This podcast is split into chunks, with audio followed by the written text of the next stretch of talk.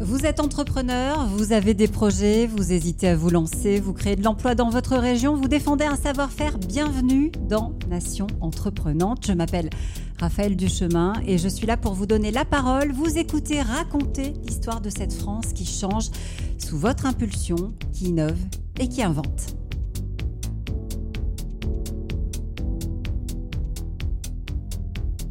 Gros plan aujourd'hui sur le gaspillage alimentaire. La crise a précipité beaucoup de familles dans la précarité et pourtant, pourtant on peut consommer autrement et mieux partager des startups françaises s'emploient à nous montrer le chemin. Rose ou bleu layette, et si le tricot français était en pleine renaissance entre Tarbes, Roanne et Sainte-Agathe, un duo de choc est en train de remailler le secteur, ce sera le Zoom en région. Et puis comment s'implanter sur le marché du jouet quand on démarre? C'est la problématique de Rolidou. Le speed coaching sera là pour les conseiller. À mes côtés, un expert ou une experte qui vient aider et challenger nos invités aujourd'hui. Clara Audry du fonds Caporn est avec nous. Bonjour Clara. Bonjour Raphaël. Présidente aussi vice-présidente de, de, France Digital, je ne me suis pas trompée. Tout à fait. Bienvenue dans Nation Entreprenante.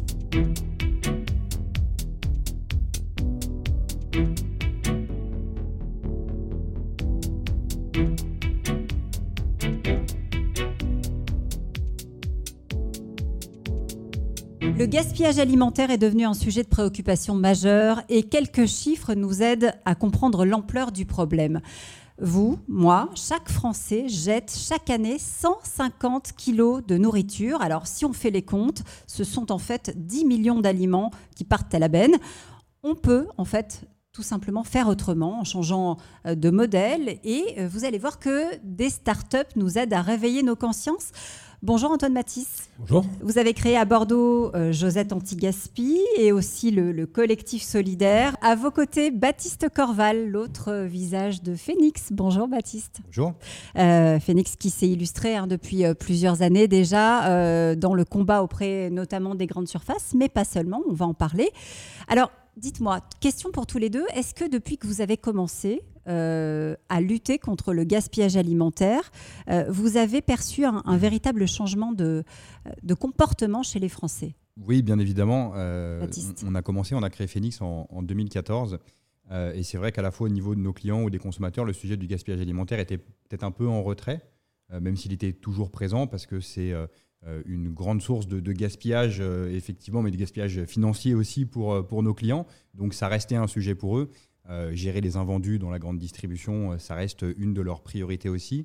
Mais euh, on, on, a vu effectivement ce sujet du gaspillage alimentaire de plus en plus venir au devant de la scène, notamment grâce à des lois aussi qui ont été votées pour encourager tous ces mouvements et grâce aussi probablement à des entrepreneurs qui ont pris ce, ce problème à bas le cœur pour essayer justement d'apporter des solutions et des réponses. Antoine, qu'est-ce qui a changé pour vous dans, dans, le comportement des Français? Je pense que le confinement, euh, l'année qu'on vient de vivre 2020 qui est très particulière, fait qu'on se pose beaucoup plus de questions sur l'environnement dans lequel on est, comment on pourrait faire mieux les choses.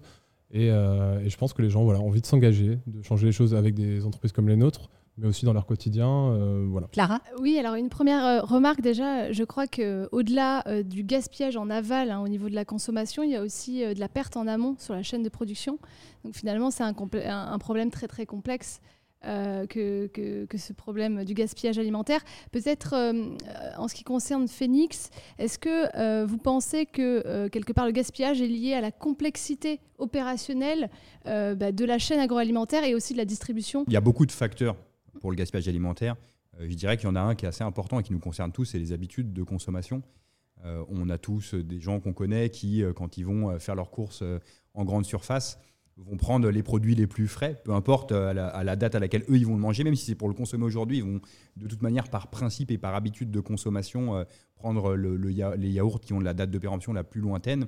Et, euh, ça, c'est une grande cause du gaspillage alimentaire, parce que forcément, ça oblige les grandes surfaces bah, à parfois mettre en avant justement ce côté un peu charte fraîcheur de dire, bah voilà, chez nous, on va retirer les yaourts qui, sont ont encore 6 jours de date de péremption parce qu'on considère qu'on veut vous apporter les produits les plus frais. C'était un, un, argument marketing qui est peut-être vraiment beaucoup moins le cas aujourd'hui. On parlait un petit peu de, de ce qui a changé. Je pense que ça, c'est un peu moins vrai parce qu'on euh, a réussi à éduquer un petit peu les consommateurs euh, et la grande distribution a bien compris que finalement, on valait mieux communiquer sur le côté contre le gaspillage plutôt que sur le côté euh, charte fraîcheur, avoir les produits les plus frais. Alors ils ont compris, mais vous les avez aidés à comprendre parce qu'au départ, euh, je me souviens que c'était pas évident de les convaincre hein, quand euh, tout a commencé. Euh, vous leur avez aussi montré qu'il y avait un intérêt, alors financier certes, mais pas seulement, euh, qu'on on était dans un cercle vertueux. Effectivement, on a apporté des outils, on a beaucoup simplifié le process là, mais c'est c'est pas Phoenix qui a inventé le don en grande distribution. La plupart le faisaient déjà parce que, comme je le disais un petit peu en introduction, le gaspillage alimentaire pour eux c'est une- vraiment une perte financière assez importante. Je pense qu'à partir du moment où vous mettez en place les bons outils euh, auprès des bonnes personnes, ça devient tout de suite vachement plus simple et donc du coup les gens vont le faire euh, assez naturellement.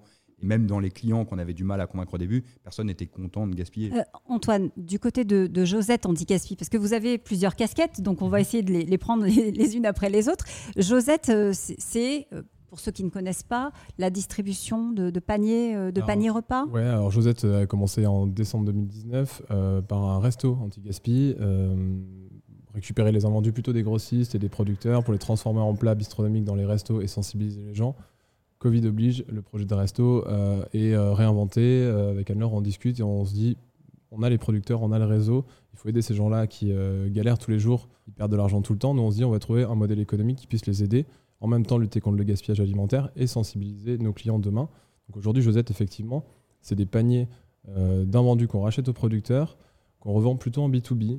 Euh, voilà. Clara. Donc il n'est pas utopique de, de consommer au plus près euh, de la production et quelque part de, de réduire euh, cette chaîne euh, et de ne pas passer par euh, notamment euh, des acteurs un peu plus gros qui complexifient les flux. Ouais, tout à fait. Moi, j'avais en tête au, au départ, donc comme je disais, je suis too good to go, je connais les chiffres. Euh, théoriquement, j'ai l'impression d'être un expert sur le gaspillage alimentaire, ce qui n'est pas le cas quand j'arrive euh, dans un premier entrepôt euh, de grossiste où je vois des tonnes de nourriture, de produits qui sont, euh, que je pense être moches, mais qui finalement sont très beaux. Euh, je me dis, ah ouais, il y a un sujet. Euh, mon sujet, c'est les restos. À ce moment-là, aujourd'hui, notre sujet, euh, on va vers les producteurs parce que les grossistes, euh, demain, bah, si je les aide à eux, en fait, j'aide les gens qui créent ce problème-là. Et c'est pas ce que j'ai envie de faire. Ce qu'on a envie de faire avec Elnor, c'est de- d'aider les producteurs, ceux qui produisent. On fait, nos paniers sont. On pourrait hein, faire la France et se fournir à Rungis quand on lance à Bordeaux. Non, on décide d'aller autour de Bordeaux, euh, moins de 200 km, produits de saison à chaque fois. Parce En que local, on- à en- chaque fois. En local et on sensibilise sur des produits de saison. Euh, L'idée, c'est aussi euh, donc, de lutter contre le gaspillage, d'aider les producteurs, sensibiliser et aussi sensibiliser sur le fait de manger sain et responsable demain. Vous avez aussi lancé euh, pendant le confinement Ouais. le collectif solidaire.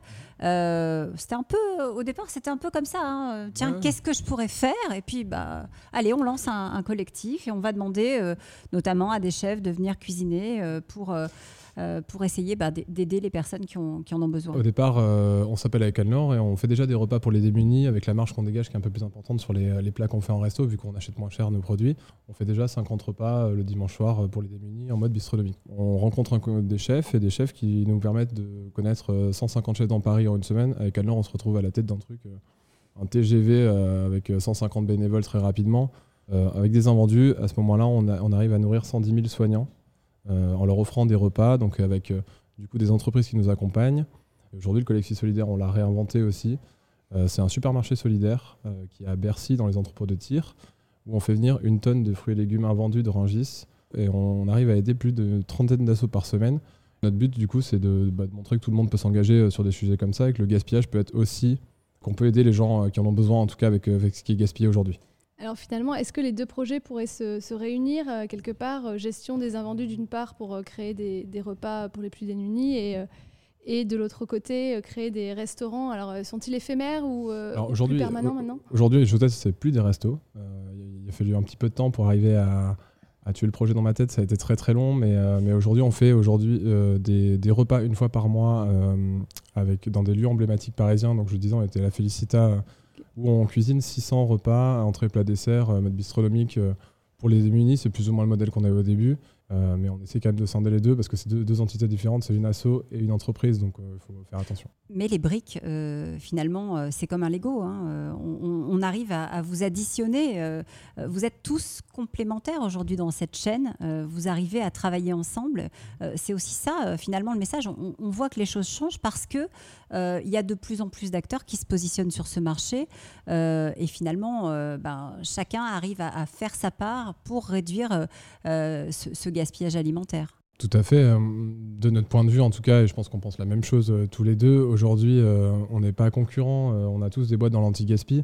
Enfin, notre genèse à tous, c'est de changer les choses et d'essayer de, de, sensibiliser les gens et d'arrêter cette, cette, bêtise qu'est le gaspillage alimentaire. Je pense qu'on doit tous travailler ensemble pour euh, changer les choses. Et en, vrai, on ne règle pas 10% du problème aujourd'hui. Donc, euh, on a tout intérêt à travailler tous ensemble. C'est un projet monstrueux de lutter contre le gaspillage alimentaire et on a besoin effectivement d'avoir beaucoup d'entrepreneurs. Donc, euh, je ne dirais pas qu'il n'y a pas de concurrence. Et je pense effectivement, par rapport à d'autres secteurs, il y a plus de bienveillance et plus d'accompagnement et on s'entraide beaucoup plus facilement, malgré justement des fois des, modèles qui sont en confrontation. Clara? D'un point de vue investisseur, c'est un marché qui est juste gigantesque parce que quand on regarde l'impact du gaspillage, je crois que quelques chiffres, chiffres, circulent et on parle de plusieurs milliards, je crois une quinzaine. Donc si on regarde juste ce marché adressable, même si on en capte euh, qu'une partie selon la façon dont on arrive à monétiser ces invendus, on voit que c'est quand même assez vertueux comme logique. Et c'est vrai qu'il ben, y, a beaucoup de frustration à avoir dans le gaspillage, des, euh, calories qui ne sont pas euh, ingérées par la machine humaine et en même temps euh, du CO2 qui est déversé à toutes les étapes de production, d'emballage, de transport. Donc si on peut faire un cercle vertueux plutôt que l'inverse, c'est hein, super. C'est tout à fait ça. Il y a, aujourd'hui des modèles économiques à créer autour de sujets comme celui du gaspillage alimentaire, mais aussi sur tous les sujets d'écologie. il y a plein de choses à revaloriser.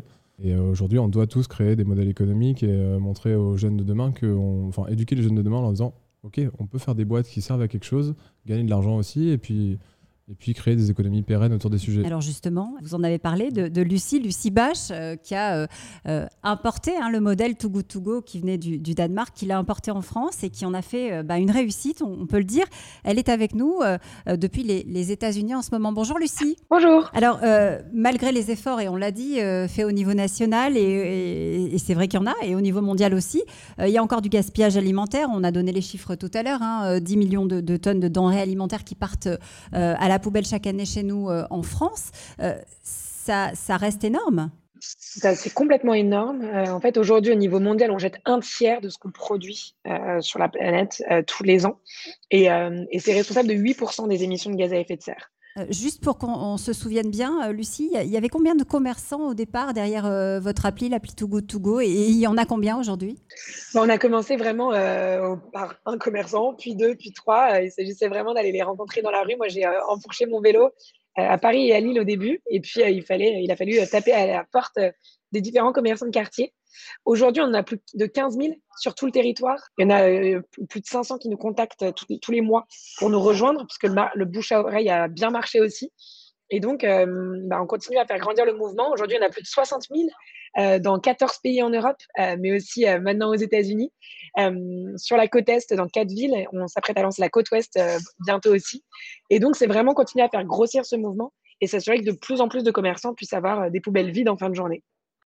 Oui, des, poubelles vides et, des objectifs chiffrés de la part des décideurs de, la planète. Euh, je crois que c'est vraiment à ce grand mouvement hein, que, que vous participez. On parle de Togo Togo, mais c'est vrai, et on l'a vu euh, euh, avec Antoine et, Baptiste qui sont avec nous, qu'il y a de plus en plus d'applis, de plus en plus d'acteurs qui se mettent sur ce secteur, un petit peu comme vous. Ça va clairement dans le bon sens. Tout à fait. l'écosystème, il s'enrichit euh, d'année en année. Ça fait euh, bien plaisir. Euh, nous, l'ONU a fixé effectivement un objectif de réduire par deux le gaspillage alimentaire sur la planète d'ici 2030. Nous, on a bien l'intention d'y contribuer largement. Et effectivement, on ne prétend pas du tout être la seule solution pour réduire le gaspillage alimentaire. On a besoin que, tout le monde aille ses forces. et nous, ce qu'on fait, c'est qu'on rend la lutte contre le gaspillage alimentaire accessible à tous. Aujourd'hui, chaque jour, on sauve plus de 150 000 repas de la poubelle. Euh, et ça, c'est 150 euh, 000 personnes qui sont engagées et qui ont décidé d'aller récupérer leur panier d'invendus chez leurs commerçants de quartier et d'avoir un impact à leur échelle. Mais ces impacts mis euh, bout à bout, bah, ça fait un, impact d'ampleur. Nous, on travaille vraiment avec les consommateurs à la maison. 30% du gaspillage alimentaire en France, c'est chez nous chez le consommateur. Et donc là aussi, il faut réapprendre à cuisiner, à s'approprier son alimentation. Aujourd'hui, on, travaille de plus en plus avec les industriels, les manufactureurs, euh, les cantines d'entreprise, les cantines scolaires. Et puis ensuite, deux piliers auxquels on s'attaque, c'est vraiment justement les écoles et comment est-ce qu'à la fois au niveau local et national, on peut faire changer la réglementation pour emmener toute la société dans une transition où toute nourriture produite est consommée. C'est important ce que dit Lucie euh, sur, euh, sur l'éducation, sur euh, ce changement, aller vraiment dans, toutes les couches hein, finalement, la cantine, la cantine d'entreprise, la cantine scolaire, il faut vraiment que tout le monde, Baptiste, Antoine, finalement se mette à, ce mouvement pour que, pour que ça change véritablement et profondément. il faut vraiment qu'on arrive à, à changer les mentalités, que ce soit au niveau politique ou au niveau des écoles. Et effectivement, si on arrive à faire comprendre à des enfants de 9 ans qu'il ne faut pas gaspiller, en fait, le sujet, dans 20 ans, il n'y en a plus. C'est plus facile avec des enfants, par exemple, qu'avec des adultes? Euh, Je pense qu'il y a un vrai sujet, effectivement, de, sensibilisation. Euh, et c'est important, c'est effectivement, comme le disait Lucie, à travers des outils qu'on met en place pour que tout le monde puisse y participer. Mais on se rend compte qu'en fonction des secteurs, les problématiques de gaspillage sont euh, extrêmement différentes. Notamment si vous regardez par exemple dans la restauration collective, on se rend compte que le gros du gaspillage, bah, il est dans l'assiette. Alors on va retrouver euh, Lucie aux, États-Unis parce que les États-Unis, bah, c'est le nouveau marché. Euh, je crois qu'il y a eu une levée de fonds, Lucie, importante, 25 hein, millions d'euros, justement euh, vous, vous êtes fixé des, objectifs là-bas? Alors, euh, ce, qu'on est en train de faire aux États-Unis, c'est vraiment de, se développer nationalement. Euh, on, on s'est lancé dans quatre villes aujourd'hui, à New York, à Boston, à Washington, à Philadelphie. Et on a été très positivement surpris, notamment au milieu d'une crise pandémique, de pouvoir vraiment faire, faire avancer les choses rapidement. Donc là, on a déjà sauvé quasiment 200 000 repas aux États-Unis et on veut vraiment pouvoir en sauver plusieurs millions cette année, et, ça dans tout le pays. Ça veut dire que l'équivalent de Go To Go n'existe pas aux États-Unis Bah oui, on est, on est surpris nous-mêmes, hein, même, euh, même dans le monde entier. Alors il y a des petites initiatives qui se lancent euh, dans le monde entier euh, sur le même modèle que Too Good To Go, mais c'est vrai qu'aujourd'hui, aucune de ces initiatives n'a réussi à rassembler autant de monde en fait. Et nous, c'est vraiment ce qui fait la force de Too Good To Go, c'est nos communautés en fait. Avoir plus de 60 000 commerçants euh, dans 15 pays et, euh, et aujourd'hui plus de 30 millions d'utilisateurs, euh, c'est ce qui nous permet d'avoir un impact d'ampleur et derrière de construire cette crédibilité qui va nous permettre de prendre la parole aussi auprès des pouvoirs publics, auprès de, du système éducatif également. Merci beaucoup Lucie d'avoir été avec nous euh, depuis, euh, depuis New York. Euh, crédibilité, c'est important, effectivement, la prise de parole, le poids qu'on peut avoir quand on s'adresse à, à, des acteurs importants, que ce soit le gouvernement, que ce soit des, des grands groupes, Baptiste ah, C'est sûr que la, la crédibilité, c'est clé parce que c'est ce qui fait que on va être privilégié par rapport à certaines solutions. Je pense qu'il y a, comme le dit très justement Lucie, il faut rassembler les gens autour de nous, que ce soit des clients, que ce soit des consommateurs. Il y a un peu euh, bah, ces deux côtés qu'il faut, qu'il faut fédérer. Et donc, du coup, ça passe par effectivement de la présence médiatique, ça passe par euh, faire passer les bons messages. On parlait d'éducation tout à l'heure, mais il faut rassembler aussi des gens autour de ces initiatives et autour de ces messages. Il faut qu'on arrive à éduquer, comme le disait Baptiste, comme le dit Lucie aussi c'est un vrai travail. Ça fait 50 euh, ans que c'est comme ça. Euh, nos parents ont vécu ça. Moi, j'ai eu des tomates dans mon frigo en décembre. Hein. on en a tous eu, Clara. Oui, non, bien sûr. Et puis une, complexité aussi de, ce qu'on a créé, hein. une, chaîne avec beaucoup d'intermédiaires visant à offrir le produit euh, au meilleur prix. Hein. et ça, je pense que ça va être aussi un changement de mentalité à petit à petit à, induire parce qu'on n'achètera peut-être pas la tomate au même prix dans 5 à 10 ans.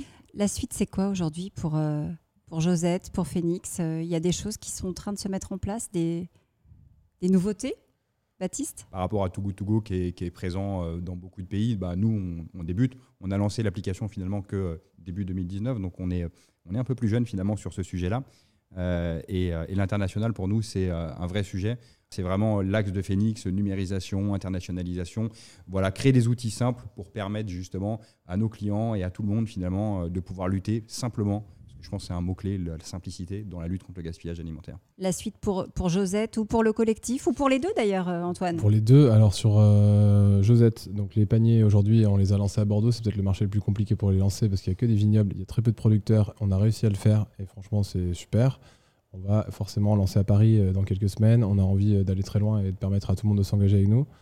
Et j'ai oublié de dire un petit sujet, on lance quand même un resto solidaire à Marseille. Et donc je vous invite tous à regarder, le resto s'appelle La République. Le compte Instagram existe. Et c'est un projet ouais, qui, correspond complètement à ce qu'on est aujourd'hui. Merci à tous les deux d'être venus dans Nation Entreprenante. Une maille euh, à l'endroit, une maille à l'envers. Vous savez tricoter, non? Eh bien, nous allons prendre un petit cours dans un instant.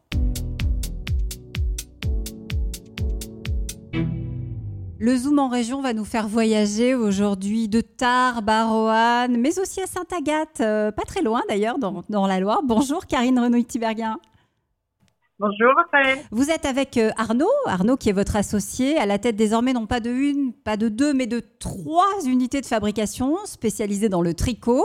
Euh, je peux dire que tout commence en, 2016, hein, près de Pau. Alors vous cherchez, je crois, à, revenir produire quelque chose en France, pas forcément dans le textile, mais là, coup de cœur.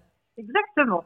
En fait, j'avais fait toute ma carrière dans des, dans des groupes, dans des holdings qui reprenaient des entreprises. Et donc, à un moment donné, je me suis dit, j'ai envie de reprendre une entreprise moi, mais j'ai envie de prendre une entreprise qui fabrique quelque chose. En fait, j'avais envie qu'à la fin du mois, je sois fière de, de, ce qu'on avait euh, fabriqué.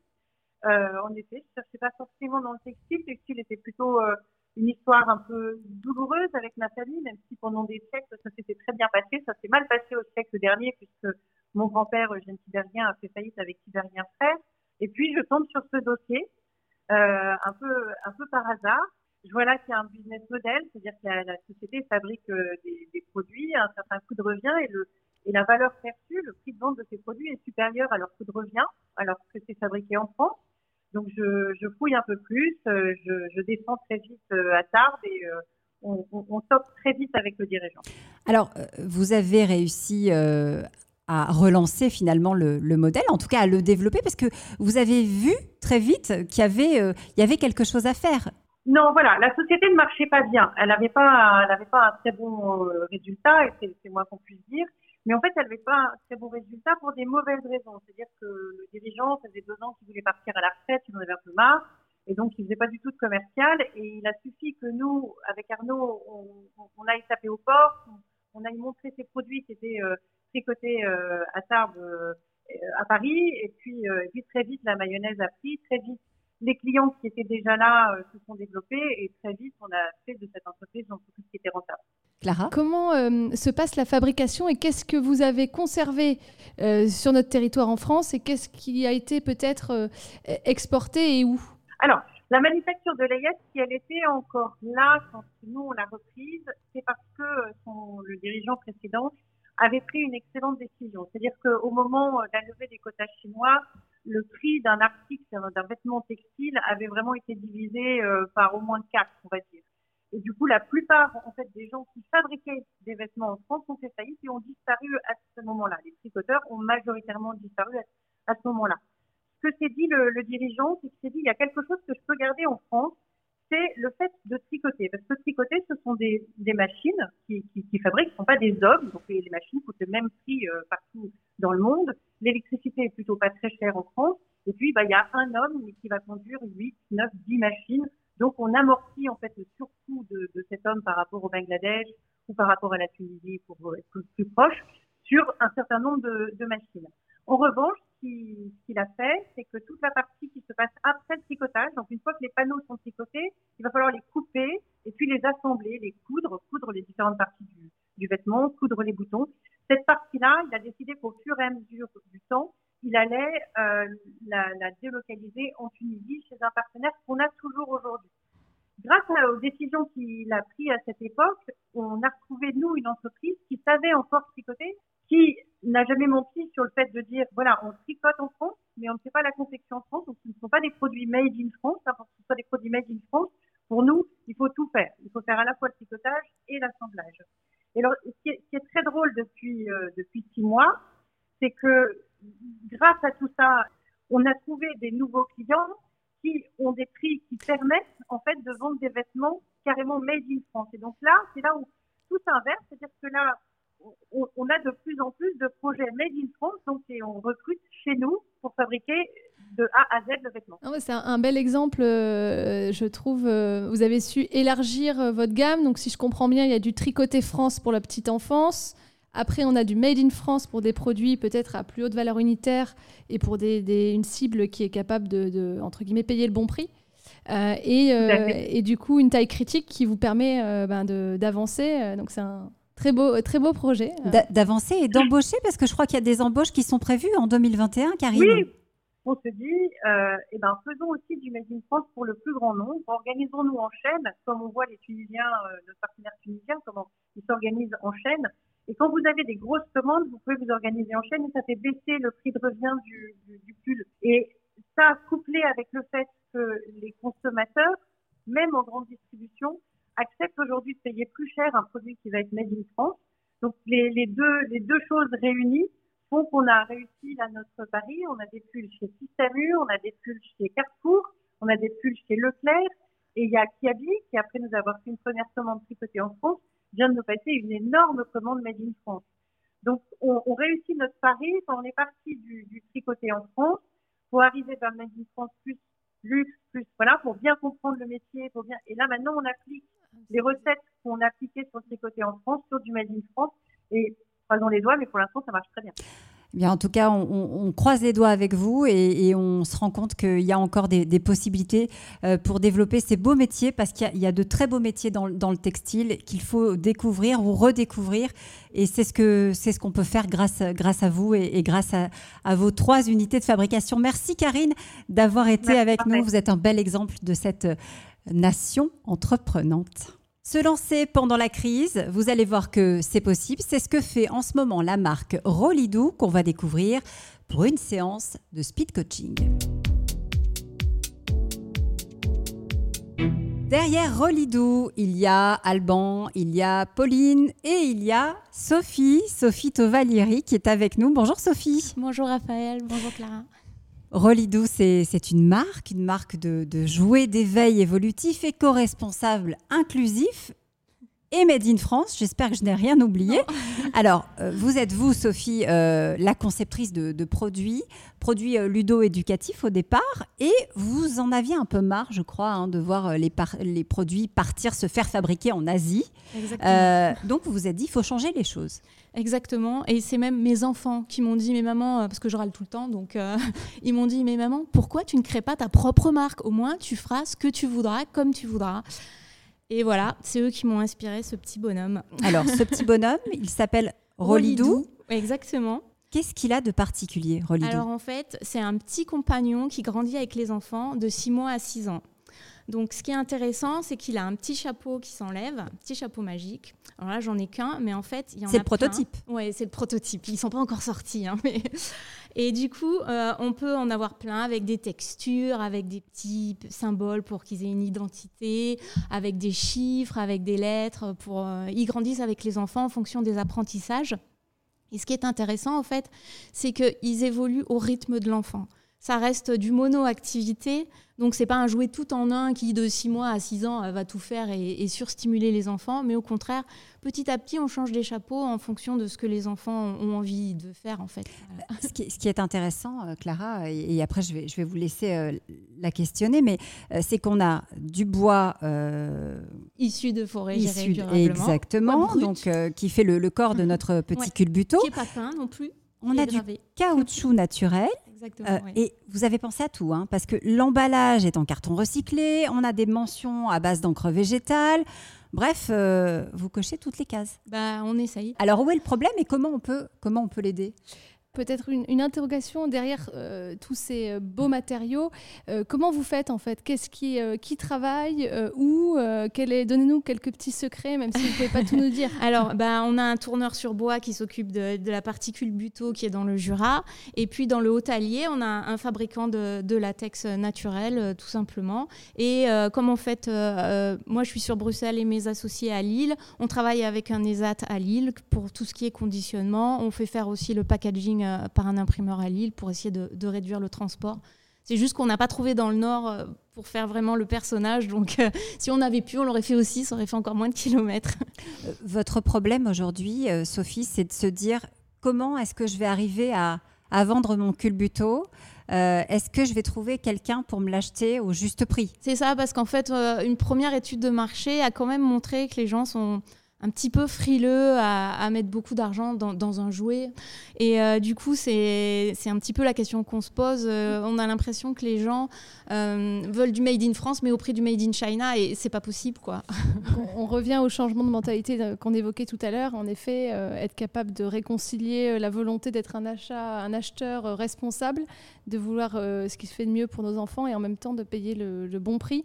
Est-ce que vous avez pensé à peut-être fractionner euh, le, conditionnement des différents personnages. On a envie de, faire une offre assez diversifiée en, les vendant à l'unité, en faisant aussi des coffrets où ils sont plusieurs. Et puis bah, l'intérêt, c'est quand on en a déjà, après de, pouvoir acheter que les chapeaux aussi, ce qui fait que ça réduit aussi le coût. Euh, on peut garder toujours la même petite base en bois. Euh, vous avez aussi travaillé, je crois, des, cartes d'accompagnement pour qu'ils soient accessibles à tous les enfants. Ça, c'est un, vrai plus. Hein. c'est pour ça qu'il y a ce côté inclusif dont, dont je parlais tout à l'heure. Oui, alors il y a différents de choses. Il y a déjà bah, le, pour l'appréhension, pour faciliter, euh, même on peut le prendre par la bouche euh, si besoin. Euh, il y a l'aspect multisensoriel, gravure, donc les enfants peuvent le sentir, avoir les différents touchés. Euh, l'aspect culbuto qui est assez apaisant, notamment pour les enfants euh, autistes. Euh, et puis oui, on, veut mettre aussi des cartes en, LSF aussi pour faciliter. LSF Oui, pardon, langue des signes française. Ça, c'est un plus, non, Clara? Alors oui, je pense que tout ce qui permet au produit de rencontrer peut-être ses 100 premiers fans, hein, c'est ce qu'on dit dans le jargon un peu des capitaux risqueurs, trouver peut-être ses 100 premiers fans et essayer de trouver une niche particulière, peut-être via des partenaires euh, autour de l'éducation, autour euh, euh, des systèmes peut-être, je sais pas moi, hospitaliers, enfin en tout cas trouver des circuits un peu parallèles, pas forcément aller crier à qui voudra bien l'entendre sur Google que vous existez pour sécuriser finalement euh, déjà trouver aller vers un marché de niche d'abord pour ensuite peut-être ouvrir? Bah, surtout si c'est un projet qui est en autofinancement ou en crowdfunding je pense qu'on n'a on n'a pas au jour 1 les moyens de faire une campagne de masse euh.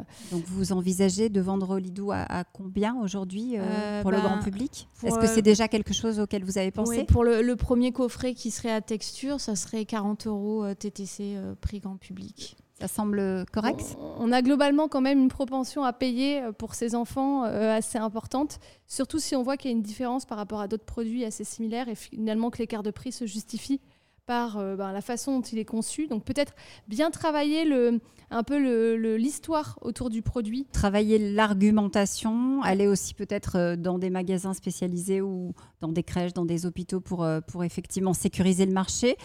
ils sont prévus pour sortir quand, Sophie, les Rolidou bah, Normalement, on devrait lancer la campagne de crowdfunding au mois de juin au mois de juin et, dans la foulée, évidemment, euh, euh, la production des, des Rolidou pour euh, qu'on les voit arriver sur le marché.